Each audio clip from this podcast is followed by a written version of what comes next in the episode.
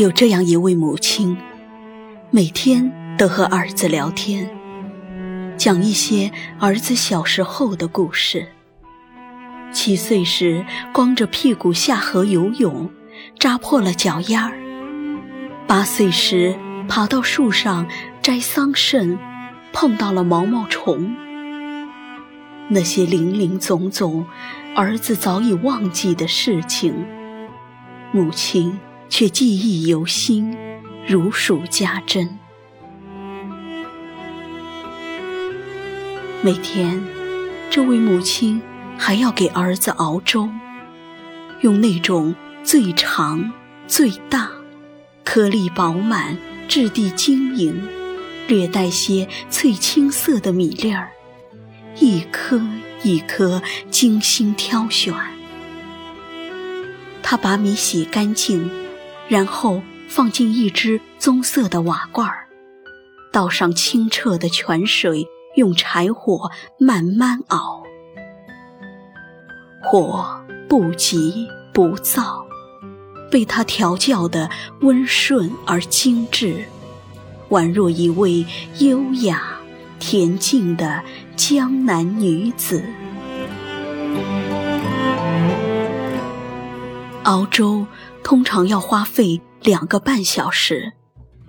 他小心翼翼地把粥倒进一只花瓷碗，一边晃着脑袋，一边吹着气，吹到自己呼吸都困难了，粥也就凉了。他微笑着。用汤匙轻轻舀出一点，送到儿子嘴边。可是儿子闭着眼睛，漠然地拒绝了他。他并不生气，始终保持着微笑。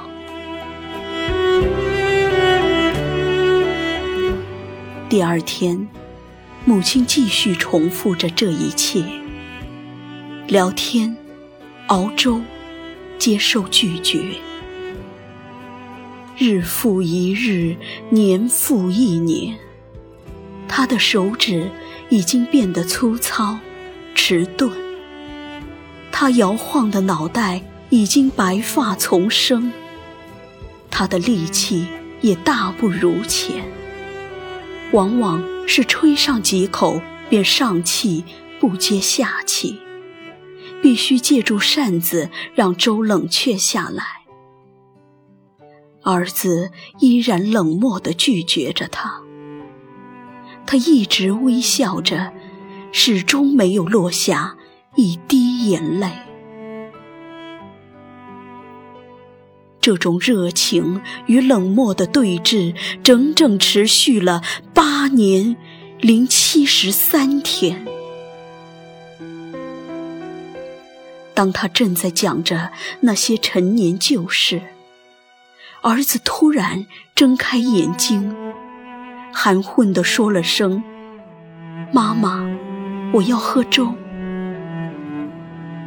那一刻，母亲泪如雨下。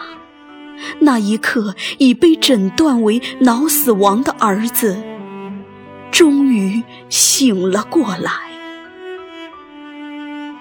医生说：“像这样的情况，简直就是奇迹。”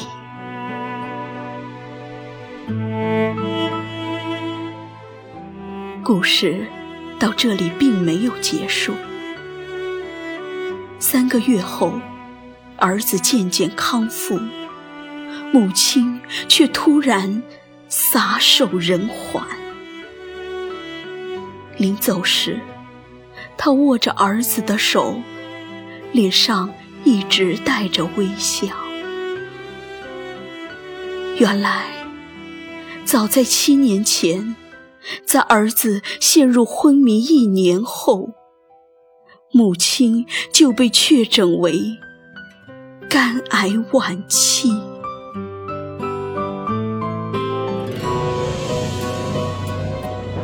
是怎样的力量？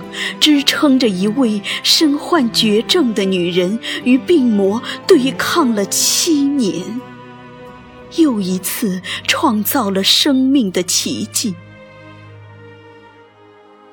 儿子知道，那是爱，是可怜而又高贵、平凡但却伟大的母爱。自偶然，像一颗尘土，有谁看出我的脆弱？我来自何方？我情归何处？谁在下一刻呼唤我？天地虽宽，这条路却难走。我看遍这人间坎坷辛苦。我还有多少爱？我还有多少泪？要苍天知道，